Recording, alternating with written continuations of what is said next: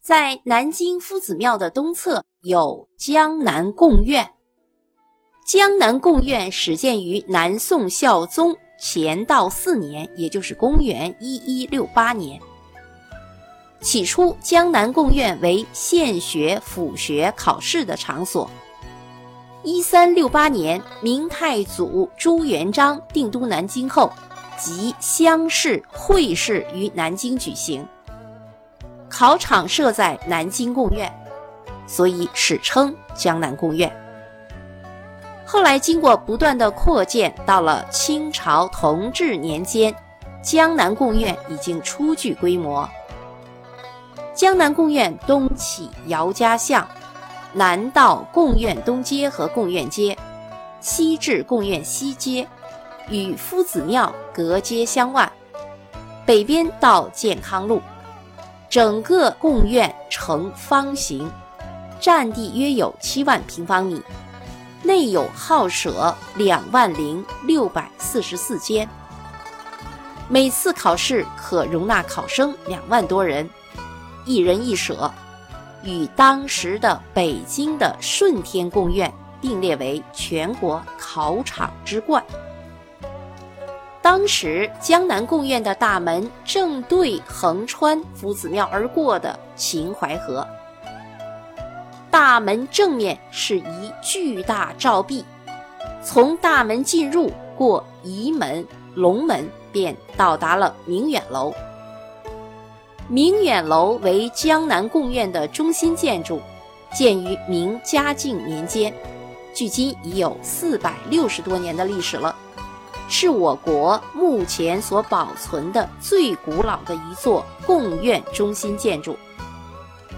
明远二字取大学中“慎终追远，明德归后矣”之意。明远楼高三层。底层四面为门，楼上两层四面结窗，站在楼上可以一览贡院，起着号令和指挥全考场的作用。由于其地位与作用特殊，贡院内的建筑，包括贡院以外的一定范围内的建筑，在高度上一律不准超过明远楼。明远楼内现留有康熙年间著名的词人李渔所题对联一幅：“巨令若双颜，看多事俯伏低怀，群气尽息。今期同月朗，习此地江山人物，一览无遗。”考试期间，监临、巡查等官员登楼监视。白天摇旗示警，夜晚举灯求援，以防止考生骚乱作弊。每逢中秋佳节，监临、提调、巡查等官员还可以登楼赏月，凭窗眺望那名闻遐迩的秦淮灯火。江南贡院为中国历史社会的发展提供了大量的优秀人才。林则徐、曾国藩等清代的重臣也曾经在江南贡院担任过主考官。二零一四年的八月，中国科举博物馆正式开放。中国科举博物馆是由江南贡院改扩建而成的，总的占地面积约有六点六三万平方米。中国科举博物馆包含博物馆的主馆、江南贡院南院以及明远楼遗址区三大区域。博物馆的主体是科举文化的展示体验的集中区，江南贡院南院是科举博物馆主体的配套区域，明远楼遗址区主要是明远楼、致公堂、历代碑刻及部分号舍。好，下面呢就让我们走进科举博物馆。科举博物馆呢是一个地下的建筑，从地面下去一共是四层，有一百三十米。这一米呀顶十年，所以刚好再次寓意科举一千三百年的历史。走完博物馆，也就走过了一千三百年科举泱泱的历史。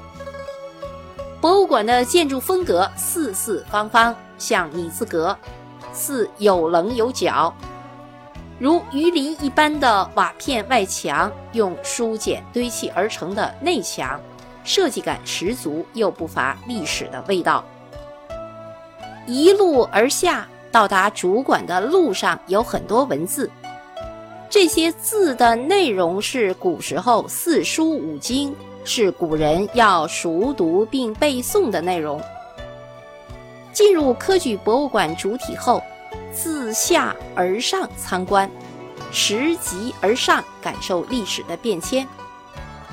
首先到达的地方是柯蒂世家的牌坊，这个是比较有分量的镇馆之宝。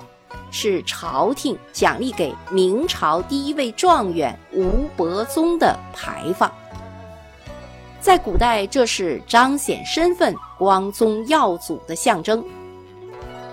从牌坊往里走，是个院落中庭的设计，是珍藏四书五经、四承通高的魁星堂。进入博物馆的迎宾大厅。迎宾大厅呢，是以春童闹学、贡院复考、好蛇百态、鱼跃龙门为主题的多媒体短片，生动展示了古代读书人从幼学启蒙到金榜题名的生活画卷。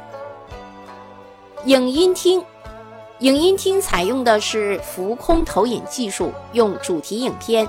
千年科举梦展示科举制度以及江南贡院的发展历程。好，我们继续前行，就可以到达千年科举严格区。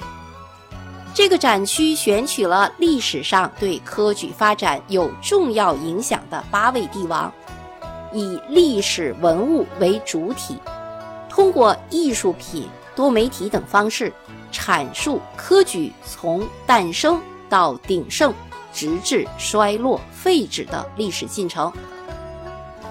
明清之后，读书人功名之路需要经过县、府、院三试，就是乡试、会试、殿试几个大的阶段。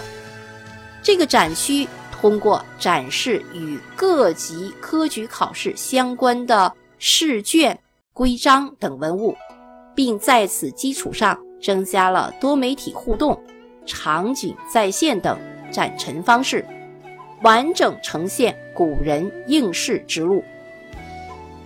好，下面呢，我们去看看金榜题名区。金榜题名区展示的是大小金榜以及各种科举的匾额、雕刻等等。